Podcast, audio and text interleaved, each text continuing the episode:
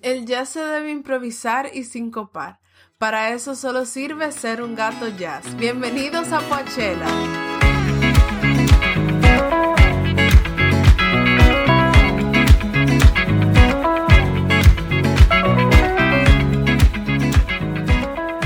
Bienvenidos a Poachella. Este es un espacio donde un grupo de amigos conversamos sobre lo que sabemos, pensamos y sentimos cuando escuchamos música de una manera súper relax y como una conversación entre, entre amigos y súper íntimo. Aquí estamos Shaquille, Keila y yo. Y hoy les traemos un episodio súper especial y hecho con mucho cariño porque finalmente estrenamos una nueva sección en Pochela que esperamos que la podamos continuar a futuro. Que se, o sea, que consiste en que vamos a hablar eh, en algunos episodios sobre un género en específico para esas personas que quizás no lo conocen muy bien, que se puedan adentrar en, este, en un mundo nuevo dentro de la música. Entonces, aquí está conmigo Keila. Hello. Hola, hola. Y Shaquille. ¿Cómo están todos? Y vamos a hablar hoy específicamente de una breve introducción, así como para el que no sabe nada, de un género que para mí es súper interesante, del que yo no sé mucho, aprendí como con este episodio, pero realmente yo creo que puede servir muchísimo para todos ustedes, como sirvió para mí, que es este género del jazz. Yo sé que muchísimo nosotros escuchamos hablar del jazz, sobre la importancia que tiene en la música, pero como que quizá nunca nos hemos animado a conocer un poco del género y hoy vamos a hacer eso aquí en este episodio, ya 101. Y para comenzar vamos a hablar un poquito de la historia de este género, que realmente es una historia súper interesante. Alrededor de 1800, eh, la música en general, eh, el género que más se escuchaba era el blues.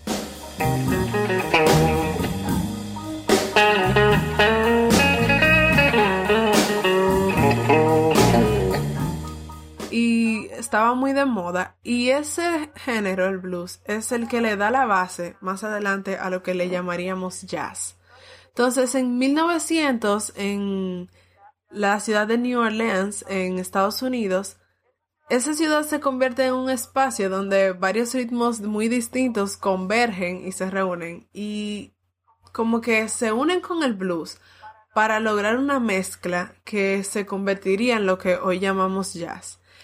Allá en New Orleans nace en 1901 Louis Armstrong, que es uno de los artistas más influyentes de la historia de la música, y es quien perfecciona el solo improvisado de jazz y para hasta convertirlo en lo que conocemos hoy, porque antes de Armstrong el estilo que se utilizaba era el Dixieland, que consistía en una improvisación colectiva donde todo el mundo hacía como que un solo al mismo tiempo. Y en verdad es súper interesante porque tú te imaginas, ¿cómo así que todo el mundo haciendo el solo al mismo tiempo?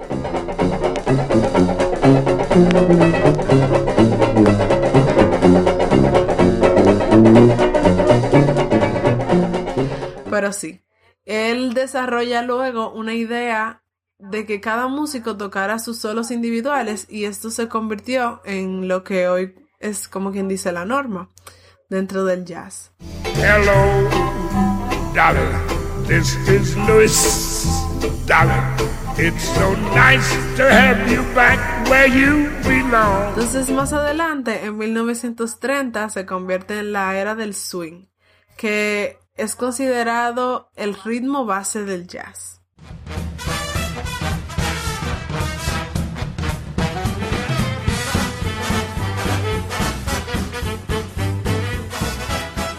Y luego en 1940 nace el bebop, un nuevo estilo de jazz que se le llamaba como eh, jazz para intelectuales porque era un poco más complejo y experimentaba un poco más.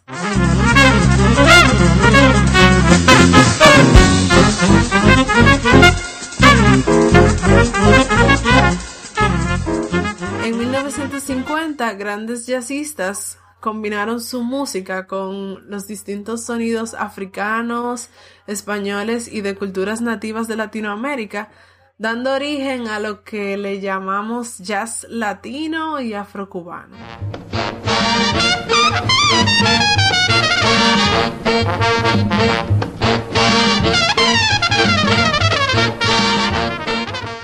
En la actualidad, el jazz continúa evolucionando y expandiéndose en muchas direcciones. Y señores, yo le traigo dos datos curiosos sobre el jazz. ¿Qué les parece? Vamos a ver, vamos a ver. como un extra, vamos a decirlo así. Oh. El primero es que yo creo que quizá, bueno, quizá ustedes lo saben, pero los que están escuchando quizás no saben, que el set de batería, como se conoce, o sea, batería el instrumento de percusión, se inventó por el jazz. ¿Qué? ¿Qué? sabían eso? No lo puedo creer, no, lo sabía. No, no, tú estás relajando, no, no, no estás relajando. Así es. Y también la palabra cool, que, o sea, en inglés se refiere a frío o a como, eh, bueno, sí, frío. Eh, pero que se utiliza ahora en la jerga eh, coloquial diciendo, ay, qué cool eso, o yo soy una mm. persona cool, o yo estoy cool, y eso. Esa palabra era originalmente un término del jazz, o sea, una jerga de los jazzistas. Wow, o sea, todo eso vino de ahí. Sí, vamos a decir como de esa cultura del jazz. Ahí surge la palabra cool que tanto utilizamos en nuestro día a día. ¿Qué les parece? Wow, sumamente interesante. Todos los días se aprende algo nuevo, de verdad. O sea, tanto que uno utiliza ciertas palabras que vienen de la cultura anglosajona y uno no sabe el origen, pero mira. Ya lo sabe. y no, hay que, también que uno diría como que jazz, yo, yo no oigo eso, yo no, no tengo nada que ver con jazz, pero mira, ahí está. Si te baterista, tiene que ver con jazz. Y si te usa la palabra cool mucho, también. Somos jazzistas sin darnos cuentas. Ahora, yo siempre tenía como un problema. Y es que yo no sé diferenciar o distinguir como que qué es la música jazz. O sea, uno cree que uno sabe, como que qué sé yo, una música sabe lo que sea. Pero yo quería saber, Keila, ¿qué es el jazz? O sea, ¿cómo suena el jazz? La identidad wow, qué pregunta más complicada. Es bastante complicada. Y es que la identidad del género como tal es muy compleja y es muy amplia y es muy difícil, fácil delimitarla. Entonces, yo no puedo decirte el jazz suena así, porque según lo que tú dijiste anteriormente, hay un montón de ritmos diversos que convergen en el jazz, pero que no suenan igual. No es como el reggaetón que tú patum pam pum patum, ya tú sabes que eso es reggaetón, es bailable, pero el jazz tiene un montón de ritmos diferentes y que convergen en lo que se llama el género o el estilo musical del jazz. Entonces, ya yéndonos a cómo podemos delimitar qué es jazz, eh, eh, tanto como para el oyente, o sea, el que va a escuchar una música y diga, no, esto es jazz, esto no es jazz, como para el que lo toca, hay ciertas eh, constantes que se mantienen. Una de estas es el fraseo. El fraseo en el jazz es algo que yo entiendo que lo distingue y es como tú decías en la intro, se utiliza mucho la síncopa, pero muchos se podrán presentar, preguntar qué es la síncopa. La síncopa es... Yo te iba a preguntar eso, porque yo lo dije en la frase, pero ni idea. Tranquila, que estoy yo para responderte. la síncopa gracias, es... Amiga, gracias. Es una especie de contradicción rítmica donde el tiempo fuerte se desplaza con un acento natural. O sea, en la mayoría de los géneros que escuchamos, el tiempo fuerte está bien marcado y bien definido. Pero ¿qué pasa? Que en el jazz ese tiempo fuerte se va desplazando como en un círculo, como en una especie de de un tiempo fuerte indefinido hasta que llega ese ciclo y se repite otra vez. ¿Qué pasa? Que eh, el jazz es como eh, una conversación. Bueno, la, otra de las características que diferencia el jazz de otros géneros es el hecho de la, de, la armonía y el uso de la improvisación. Como bien decías anteriormente, es eh, el, el, jazz se toma un tema, un estándar o una canción, lo que sea, pero cada músico tiene una sección eh, para improvisar, desde el baterista, el bajista, todo el mundo. O sea, no solamente es que hay un instrumentista que solista, como vemos en algunos géneros clásicos, donde hay conciertos para clarinete, donde nada más improvisa, ni siquiera improvisa, donde el solista es ese, ese instrumento, pero en el jazz la improvisación es algo sumamente común.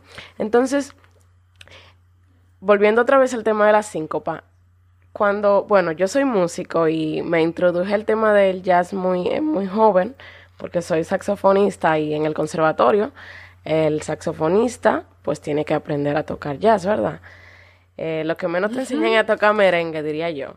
Yo soy, yo no sé tocar merengue, pero eh, lo que te enseñan al inicio de la improvisación es que es como una conversación y es así de fluido. Y eso es algo que distingue el jazz, que es la improvisación. Eh, yo podría decirte que el jazz tiene mucho del blues, como tú diciendo, venías diciendo, y viene derivado un poquito de esa música africana, por lo que siempre va a haber ese feel, ese mood de cuando no es down, cuando no es low, es súper, súper eh, sabroso. Pero realmente es una identidad muy compleja y el jazz es una familia súper amplia de géneros musicales, como tú bien decías.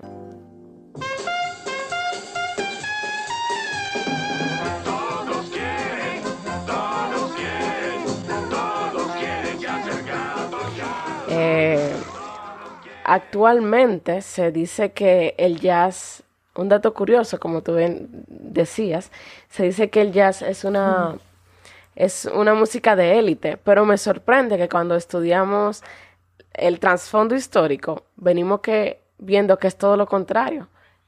El jazz es una historia, o sea, viene de una historia de revolución, de rebeldía, de forma de expresarse, y lo menos que era era élite o elitista. Entonces, me molesta un poquito o me choca un poquito esta, esta contradicción que, a la que hemos llegado, que la gente que estudia jazz o, o escuchan jazz son personas de la alta élite, súper estudiadas, pero yo entiendo que el jazz es para todos y es bastante asequible y accesible, perdón, a escucharlo el mismo. De verdad que es una música que te penetra el alma, el pensamiento y tú te puedes sentir identificada aún sin estar cantando. No sé si tú me entiendes, porque la mayoría de los estándares de jazz no tienen letras, la mayoría son eh, instrumentales, pero como tú simplemente le das play y tú reproduces eso, tú te sientes identificada aún sin tú estar escuchando una lírica y yo creo que eso es algo que te expande el cerebro, algo que te expande el alma, al tú poder identificarte con un lenguaje musical. Y eso es algo sumamente interesante. Fíjate que yo estoy muy de acuerdo contigo, Keila, en cuanto a identificarse. Eh, como tú dijiste anteriormente, pasa mucho que el jazz, eh, a algunas personas como que lo toman como que, ah, no, el jazz es muy para la gente con un IQ súper altísimo, con cierto estatus social. Y eso es mentira, loco. O sea, el jazz es para todo el mundo. Lo que pasa es que hay que, para tú poder disfrutar mejor el jazz, como lo disfrutan los que realmente lo hacen, tú tienes que tener cierta base. Y gracias a toda la información que las has brindado, eh, muchos que están aquí creo que pueden como coger una, una mejor forma de identificar el jazz. Aportándote un poco lo que estaba diciendo de lo de los tiempos de asíncopa. Es algo bastante sencillo. Eh, todos aquí somos consumidores de música pop, ¿verdad? Ok, lo, que pasa con la música pop es que en la mayoría de los casos la música pop utiliza tempos de cuatro y de, y de tres tiempos. ¿Tienen más o menos una idea de qué son los tiempos 4 eh, y 3? Claro. 1, 2, 3, 4. 1, 2.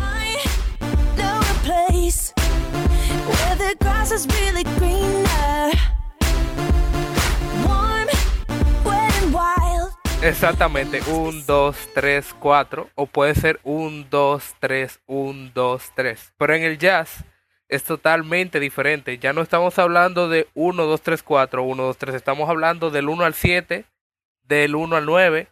Podría ser 5, 4. O sea, contamos 5 tiempos ahora y en el próximo compás vamos a contar 4. Y luego 7. ¿Me entienden?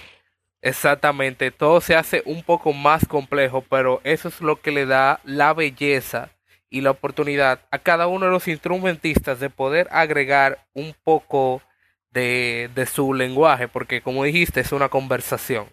Lo que pasa es que es una conversación un poquito más compleja que de manera libre, como decimos, improvisado, pero cumpliendo con ciertas reglas, claro está, como que el instrumentista tiene que estar dentro de una escala, pudiera salirse de esa escala, pero tiene que tratar de resolver la escala con la que se salió para volver a la que estaba, creando así una belleza, un arte que solamente ese instrumentista puede hacer en el momento.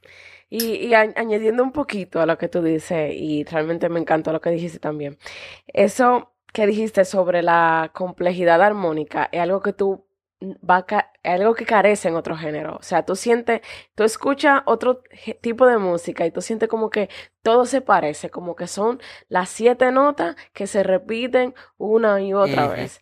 Pero en el jazz la complejidad armónica es increíble y al tú escucharlo, tú sientes que tú estás escuchando algo del otro mundo, de verdad, porque no es cuadrado. Entonces, esa complejidad rítmica y armónica hace que por lo menos a mí me emociona muchísimo y, y algo interesante que, por ejemplo, tú escuchas una canción y ya tú sabes que una persona puede hacer un cover, pero siempre va a sonar más o menos igual, más o menos con el mismo estilo, con el mismo ritmo o lo que sea.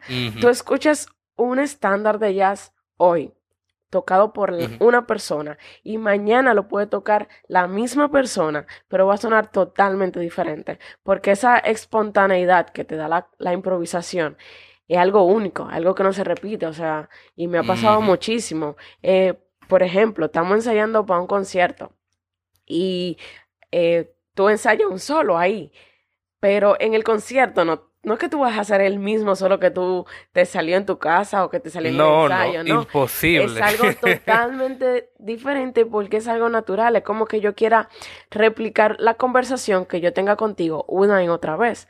O sea, se vuelve monótona, pero eso es lo que no hace el jazz. O sea, siempre cambia, siempre varía y infiere mucho el mood de la persona en el momento. Y eso pasa con los diferentes estándares de jazz.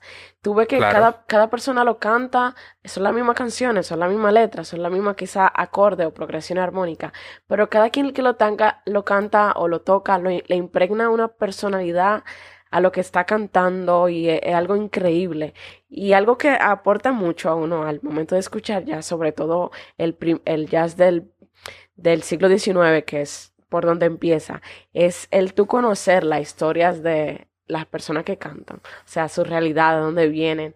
Yo cuando estaba estudiando en el conservatorio, yo tenía un libro de esos grandes artistas de jazz y la forma, honestamente, a mí al principio me parecía un poquito pesada la música, yo no la entendía pero era porque mm. yo venía desde un trasfondo de música clásica, donde yo lo que tocaba era música clásica en la orquesta y todo eso. Entonces, cuando me vengo a introducir este mundo, yo no lo entendía. Yo, ok, yo no entiendo. Y algo que me ayudó a, entender lo que la gente cantaba y cómo lo cantaba y por qué lo tocaba y lo cantaba así, fue conocer su trasfondo histórico sociocultural. Y eso me cambió la vida, de verdad. Tú sabes que a, propósito de lo que tú decías ahorita, de que la gente tiende a pensar que el jazz es como elitista, yo creo que eso se debe quizás a que el jazz, al ser tan distinto y tan complejo en comparación con la música que uno suele escuchar, la música popular, y no me refiero, o sea, con popular no al género pop, sino a toda la música que suena en la radio generalmente, es que como que tú necesitas prestarle más atención y acostumbrarte al, al estilo que el jazz trae.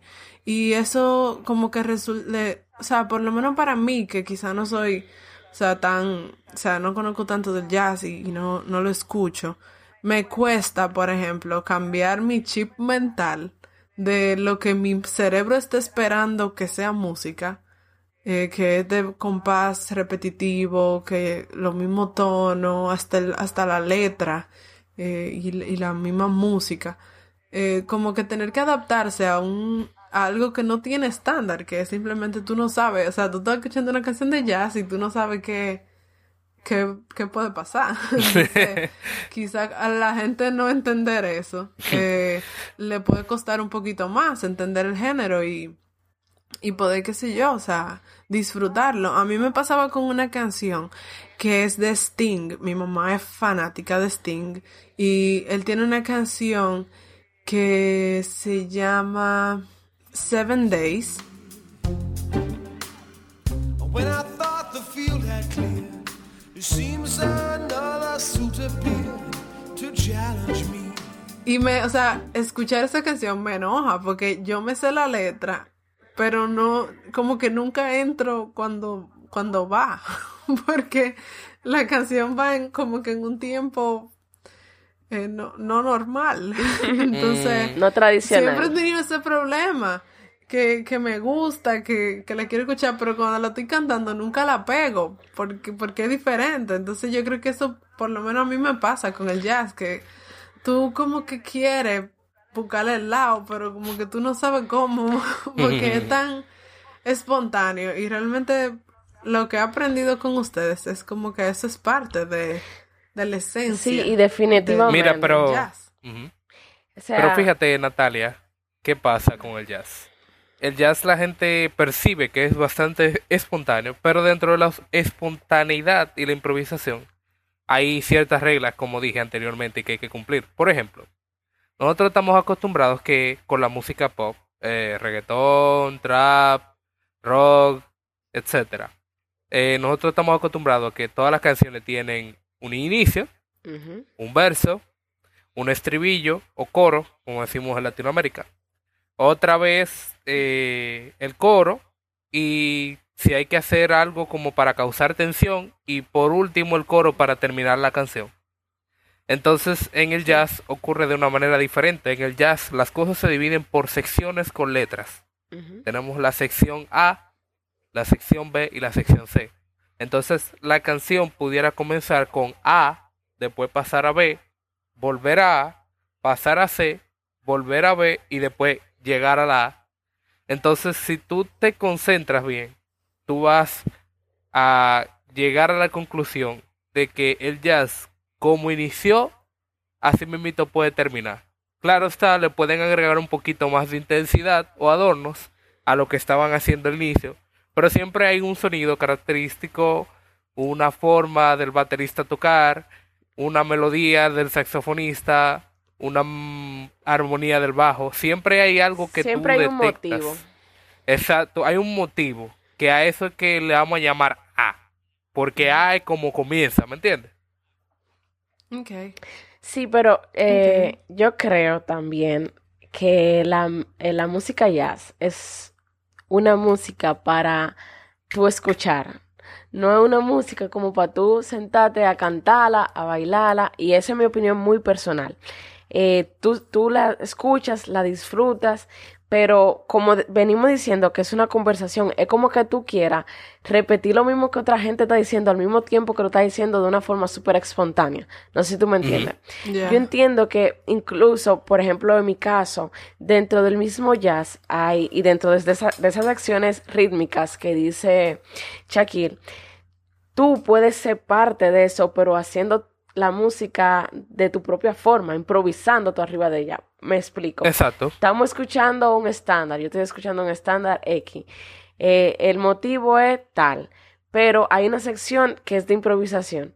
La batería está improvisando. A veces yo lo estoy escuchando, estoy en la radio manejando, digo, estoy manejando y lo estoy escuchando en la radio. Y yo improviso, y yo improviso arriba de ella. O sea, yo estoy siendo parte de la música, pero a mi lenguaje, a mi manera.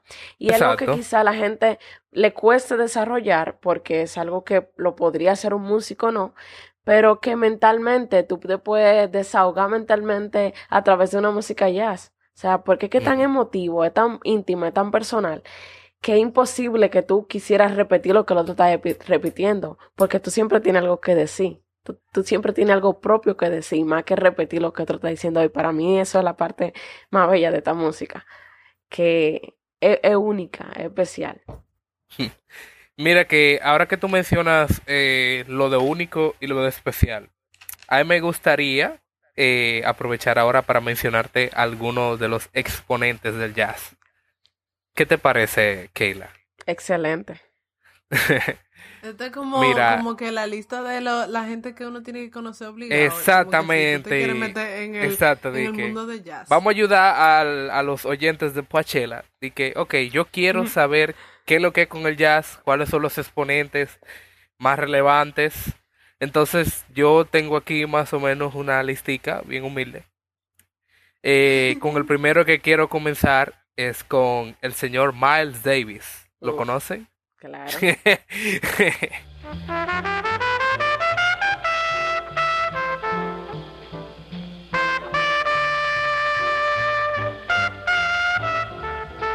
Él tiene muchos estándares que se utilizan actualmente en la industria musical del jazz. Un, un paréntesis, un paréntesis. ¿Podríamos definir para, para nosotros los que no sabemos qué es un estándar? Ok, Como sí. la definición formal. Ok. Eh, eh, en verdad, yo creo que Keila es mejor que lo defina. Un estándar es una pieza clásica, se podría decir, dentro del jazz que se va repitiendo. Por ejemplo, dentro de la música del jazz hay, real, hay, hay libros que se llaman real books. En esos real books están todos los estándares de jazz. Hay como siete ediciones que tienen 400 páginas cada uno. Son esas piezas del siglo XIX que se compusieron en ese momento y se siguen repitiendo a lo largo de toda la historia con arreglos, eh, con improvisaciones diferentes, con estilos de música o, o variaciones rítmicas diferentes, pero son esos motivos melódicos con nombres y con autores que se van repitiendo a lo largo de la historia, pero de una forma nueva. Básicamente es como es como si yo hiciese un bizcocho y dejo la receta en internet y la gente toma la receta y La como que cambia, agrega cosas especiales, pero sigue siendo el mismo bizcocho, bien. Exacto. Ok. Exacto. Pero con canciones. Es- Sí, son Sí. canciones. O sea, si tú las buscas, tú vas a decir, ok, esto, esto es una canción de jazz normal. Pero que la gente agarra esa misma canción, toma la base, agrega algo suyo o le agrega un género nuevo. Tú puedes combinar una, un estándar de Miles Davis y convertirlo en un merengue jazz, por ejemplo, y lo puedes hacer. O sea, ese, eso es... Eso es lo que, lo que permite la apertura. Entonces, eh, como decía, uno de los artistas más relevantes es Miles Davis. Se trata de una figura bastante innovadora e influyente en la historia del jazz. Él, junto con Louis Armstrong, Duke Ellington, Charlie Parker y John Coltrane, eh, fueron como los que sentaron bien los inicios del jazz y e incluso, perdón, ellos transformaron el jazz en, en otra cosa más hermosa, eh, le llamamos el bebop.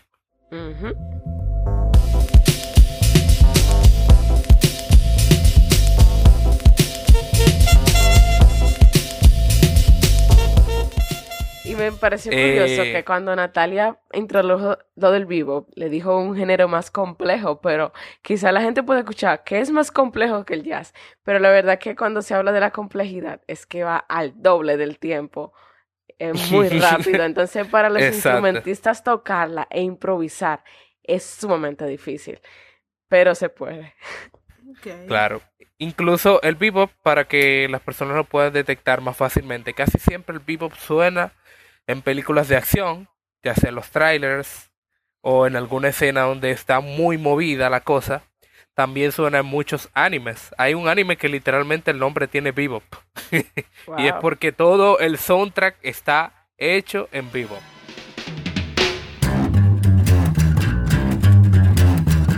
I think it's time to blow this scene. Get everybody in the stuff together. Okay, three, two. Nice. Tiene que ser muy electrificante ese anime. Sí, lo recomiendo bastante. Bueno, entonces siguiendo por el camino de los artistas y figuras relevantes, otra que quiero mencionar es John Coltrane.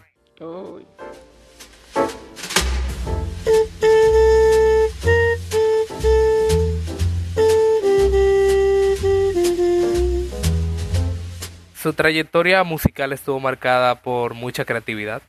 Realmente él, él era de los que salía un poquito de lo que son los estándares y decía, yo quiero, yo quiero hacer algo nuevo cada vez que yo vaya a, a tocar, a darme una presentación.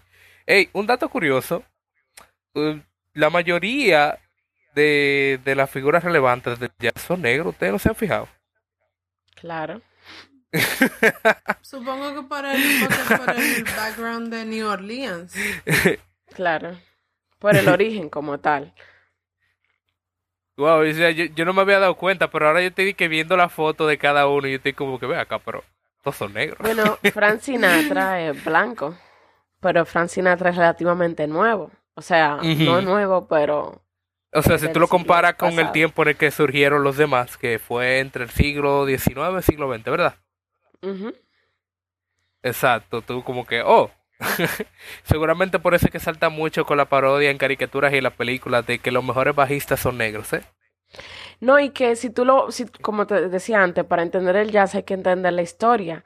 La música Mm. jazz se tocaba en bares negros, o sea, y, y en ese tiempo la se- segregación estaba bastante marcada, o sea, los blancos estaban en un lugar, los negros estaban en otro, los negros eran esclavos, iban a bares de esclavos, entonces, si esa música nada más se tocaba en ambientes negros, donde habían personas de color y con cierta estigma o clase social, por decirlo así, eh, los precursores iban a ser de tal forma y la gente que iba a seguir hasta que ya vino lo de la segregación y, y, y, pues se pudo abrir el género para todo el mundo. Pero en el inicio fue algo muy de negro. Mm, realmente. Y tú sabías, Keila, que algo que, como quien dice, mira, Natalia, yo te voy a hacer una pregunta. Yo quiero, yo quiero que tú me digas, para ti, ¿cuál es el instrumento que representa al jazz? Yo puedo decir dos. Puedes decir los que tú quieras. Ok, yo principal, principal, la batería y el, y el piano, desde mi punto de vista. Y el contrabajo también. Ok. Pero por lo menos para mí, cuando yo digo jazz, lo primero que me llega a la mente es la batería y el piano. Yo creo que Natalia tiene una base muy rítmica dentro. Sí, tiene una base muy rítmica porque la mayoría de las personas, curiosamente, cuando piensan en jazz, piensan en el saxofón. Sí. Ah, yo no soy, yo no soy tan romántica. Que tiririri. Bueno, pero mira qué curioso porque yo tengo uno aquí que es saxofonista, tenor específicamente, se llama Dexter Gordon.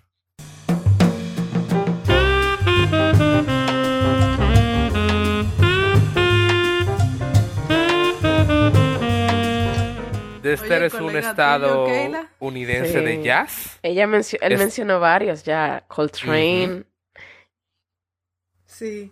y Charlie Parker lo mencionó, pero sí. Pero que los anteriores no son saxofonistas, ¿entiendes? Entonces como que me pareció curioso que eh, creo que este es uno de los primeros saxofonistas como que le dio la identidad del jazz de que, ok, el jazz obligatoriamente tiene que tener un saxofón. La ma- Y, lo, eh, lo principal eran Sí, trompetistas, pero sí habían saxofonistas. exacto. Y una canción muy, muy chula de Dexter es Blowing the Blues Away. Se la recomiendo bastante, señores.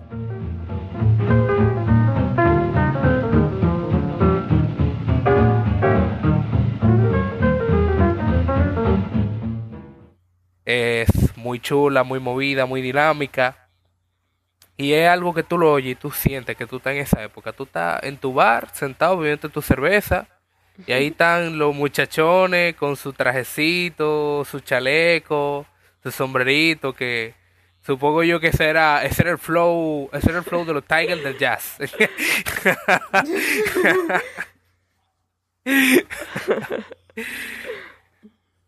Ay, Dios mío. Otro artista que no se puede quedar es Charles Mingus.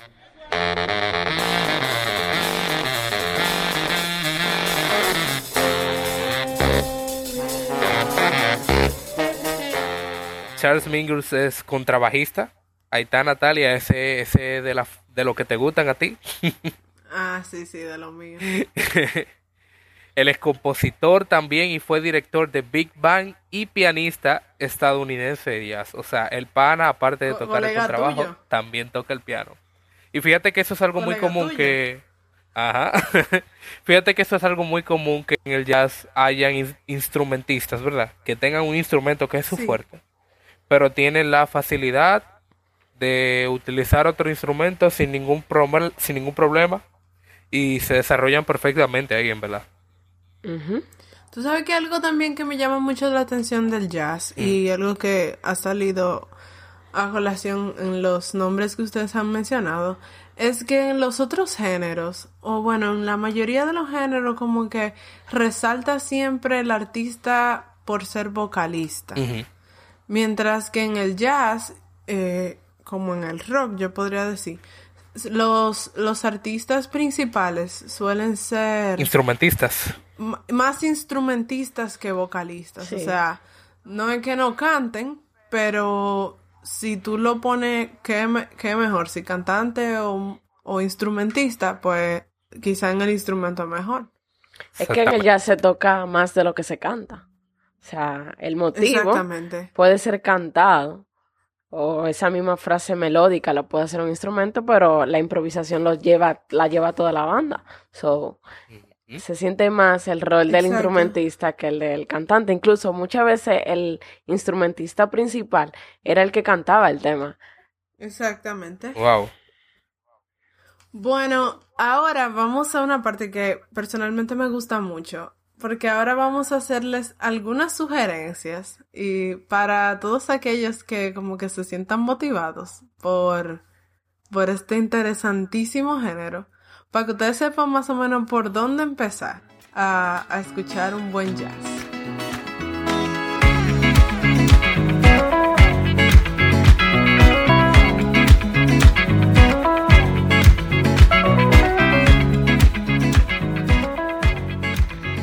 Los artistas que le quiero recomendar para que se introduzcan al, al género del jazz son tres.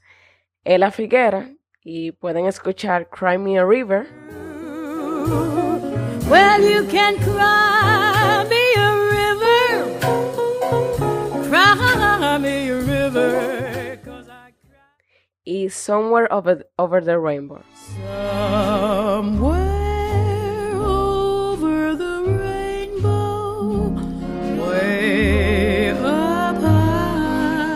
El segundo artista es un pianista, se llama Michael Camilo, y es sumamente bueno él.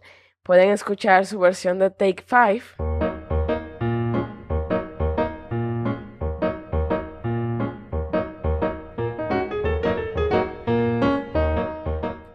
Y mi favorita de él, Caribe.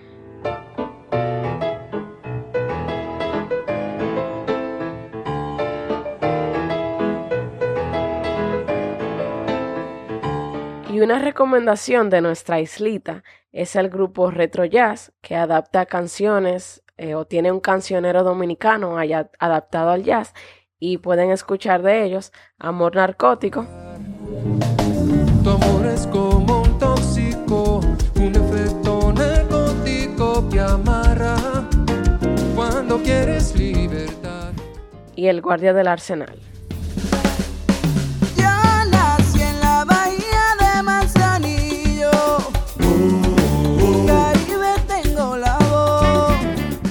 Bien Me así? encantan esas dos canciones. Sí, en verdad. No la he oído, no la he oído en jazz, pero las originales son de, mi- de mis canciones favoritas. Oye, eso en jazz oye tremendísimo, Natalia, ¿verdad?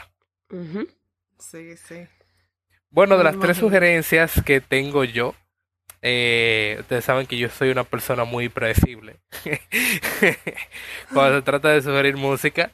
Y la primera banda de jazz que quiero sugerir es algo meramente dominicano, talento local, súper bueno, súper bailable, súper disfrutable. Porque el jazz no se trata nada más de sentarse a escucharlo, también hay que bailarlo. Jazz Tejeda y Palo 3. Son muy duros. Ellos son una combinación de jazz, fiesta de palo, merengue, afrobeat. Wow. Oye, muchísimas cositas tropicales y trigueñas. La canción favorita que yo tengo de ellos es El Merenguito.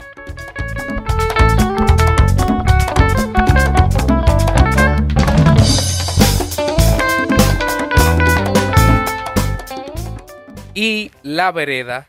Wow, me encanta La Vereda, verdad. O sea, yo siento que estoy en San Juan cuando escucho esa canción. Oh, eh, oh. Vamos a verlo a medianoche. Los aguaneros. Oh, eh, oh. Vamos Otra banda de jazz que me encanta pila, eh, ellos son franceses, muy duros, se llaman Snarky Poppy. Em, su director es Michael Leake, el, el guitarrista, y yo entiendo que la mejor canción que ellos tienen es Lingus.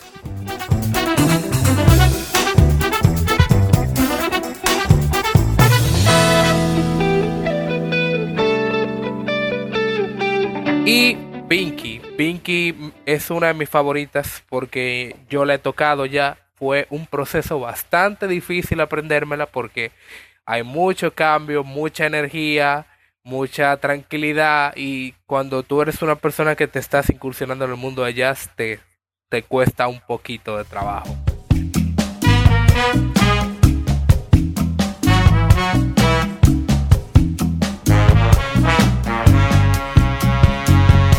Por último, quiero mencionar a uno muy, muy viejo, incluso ya él falleció en el 2013. Se llama George Duke. George Duke es un pianista, fue, perdón, un pianista estadounidense y empezó a trabajar con un trío de jazz en los 60 que rompió en esos tiempos. Eh, mi canción favorita de George Duke es It's On. La recomiendo mucho la versión en vivo porque la versión grabada está un poquito floja. La versión en vivo es como que más dinámica por el hecho de que él está emocionado de que hace mucho que no toca con sus dos tigres, siendo un trío. Y Wow. ellos están reunidos otra vez, todo el público que los escuchó cuando eran jóvenes estaban allá. Y fue un concierto de muchísima energía. Espero que de verdad les guste.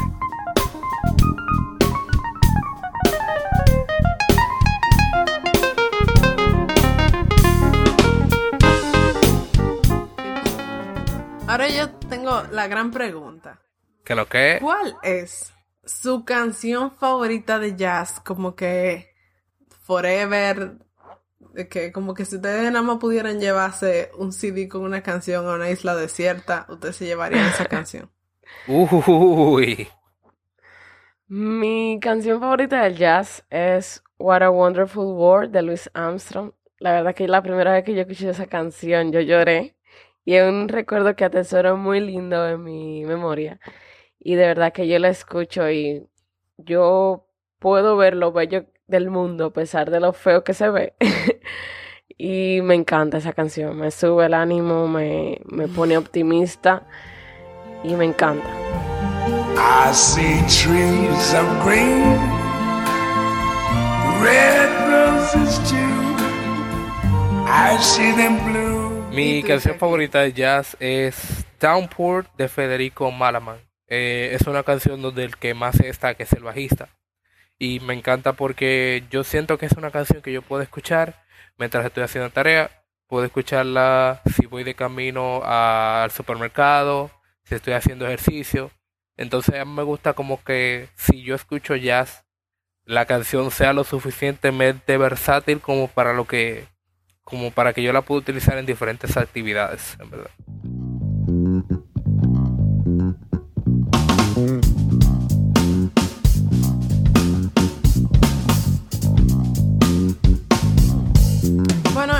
Caso, mi canción favorita de jazz, viniendo de una persona que no suele escuchar jazz, lo pongo en preaviso, pero sí soy amante del funk Y encontré esta banda chulísima dominicana que se llama Acaíno, que tiene una canción que se llama El Pusher, que es una Ah. mezcla de jazz funk que me encanta. O sea, esta canción es una joya. En su juego lo ha vencido.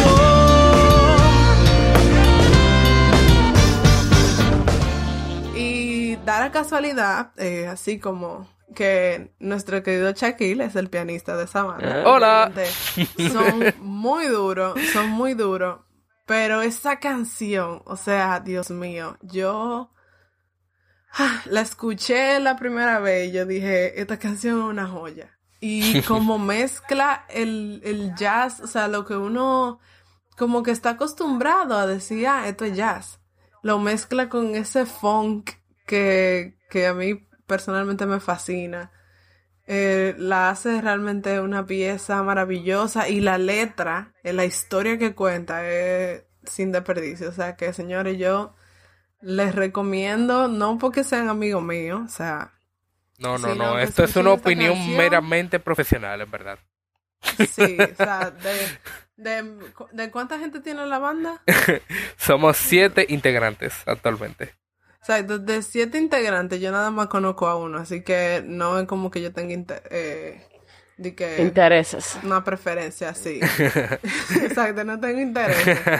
Pero realmente la canción es chulísima y, y la propuesta de ellos es muy ápera, así que yo también eh, aporto mi granito de arena en las recomendaciones para quien esté interesado en, en nada, empaparse un poco de este género que es súper interesante y que realmente tiene mucho que enseñarnos y ayudarnos en nuestro oído musical y contribuir a nuestra cultura general. Así que yo espero que este episodio haya sido de mucho beneficio para ustedes, para que hayamos, que así como yo aprendí, ustedes hayan aprendido también sobre el género del jazz. eh, y que cuando los inviten a, a un bar o a una fiesta y esté tocando una pieza, ustedes tengan con qué entablar una conversación con los demás alrededor de la música. Así que ya saben, eh, este es el primer episodio que hacemos en este formato. Yo, si les gustó, eh, espero que nos escriban a través de redes sociales. eh, y nos digan como que qué otro género les gustaría escuchar o si no les gustó este formato. y- Pero realmente yo, yo lo disfruto muchísimo y les agradezco mucho chicos que hayan desbordado todo su conocimiento en el área para nosotros. Realmente para mí fue súper provechoso. Espero que también para el público lo haya sido, en verdad. O sea, el Realmente. jazz es, es otro mundo, es otro level. El que comienza a escuchar jazz, después cuando escucha música normal, como que siente que le falta algo. Bueno, muchísimas gracias por estar aquí y nada, que se repita. Sí. Nos vemos. Bye, bye. Cuídense. Gracias por escuchar este episodio. Recuerda que puedes encontrarnos en Spotify, iVoox, Apple Podcasts, Google Podcasts y las demás plataformas de podcast disponibles. Síguenos en nuestra página de Instagram arroba poachela.wav y en Twitter arroba poachelawav sin el punto. Y envíanos tus opiniones, sugerencias y cualquier otra cosa que nos quieras decir. Muchísimas gracias y nos vemos en la próxima edición de Poachela